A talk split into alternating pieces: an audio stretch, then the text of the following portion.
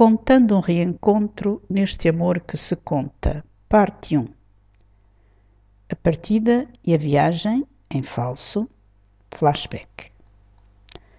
No aeroporto da Portela, ela ainda lhe comprou, como prenda para aquele dia, a água de colónia de que ele gostava, uma garrafa de tinto alentejano e um CD com umas canções de recordações.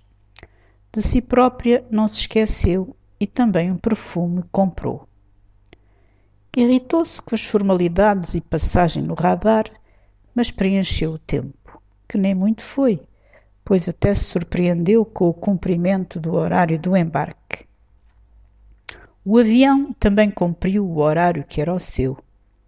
Tudo à hora, o que nem sempre ou raro acontece.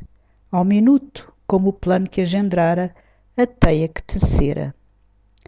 A viagem não tinha tido turbulências e ela, que até se esquecera de tomar os comprimidos com que costumava adormecer os voos, não sentiu qualquer sobressalto, nem por fora nem por dentro. Estava excitada com a surpresa que lhe iria provocar e antegozava o prazer do jantar depois do encontro no apartamento, talvez num daqueles restaurantes simpáticos que é sempre possível encontrar em Bruxelas ou des moules et des frites chez Léon.